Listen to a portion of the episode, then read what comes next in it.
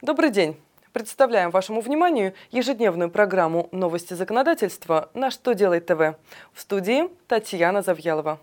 В этом выпуске вы узнаете, по какой форме нужно отчитаться Фонд социального страхования за первый квартал 2014 года, что думает Минтруд о специальной оценке условий труда и насколько подорожали крепкие алкогольные напитки.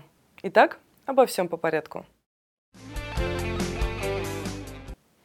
Начиная с первого квартала 2014 года организации и индивидуальные предприниматели, производящие выплаты в пользу физических лиц, должны представлять обновленную отчетность по страховым взносам на обязательное социальное страхование. Приказ Минтруда, вносящий изменения в форму 4 ФСС, уже зарегистрирован в Минюсте России. Расчет дополнен новой таблицей, в которой индивидуальные предприниматели на патенте смогут отразить сведения, необходимые для исчисления страховых взносов по льготным страховым страховым тарифам. Кроме того, таблица, предусматривающая отражение данных об аттестации рабочих мест, была заменена на другую таблицу, в которой теперь нужно отражать данные о проведенной спецоценке условий труда. Правда, если у работодателя срок действия результатов аттестации рабочих мест не истек, то в обновленной таблице он должен по-прежнему указать результаты проведенной аттестации.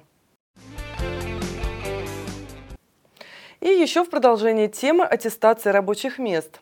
Минтруд в своих разъяснениях напоминает, что с 1 января текущего года в законодательство были внесены поправки, заменившие аттестацию рабочих мест на процедуру спецоценки условий труда.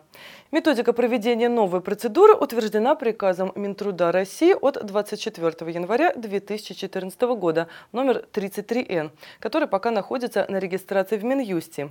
В связи с этим требования должностных лиц органов государственного надзора к работодателям о незамедлительном принудительном проведении специальной оценки условий труда не обоснованы.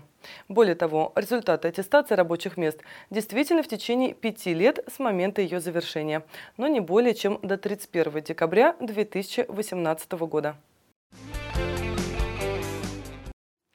В России подорожали крепкие спиртные напитки. Соответствующий приказ Росалкоголь-регулирования о новых увеличенных минимальных ценах на водку, коньяк и бренди вступил в силу с 11 марта. Рост цен составил примерно 17-20%. Таким образом, минимальная цена пол-литра водки теперь должна быть не ниже 199 рублей, коньяка не ниже 322 рублей.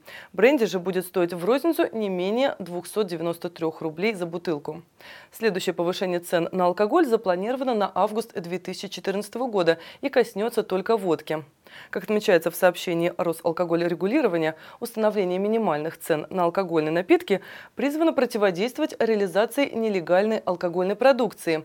Занижение указанных цен влечет за собой административную ответственность, а также аннулирование лицензии. На этом у меня все. Задавайте ваши вопросы в комментариях к видео на сайте «Что делать ТВ». В студии была Татьяна Завьялова. Я благодарю вас за внимание и до встречи завтра.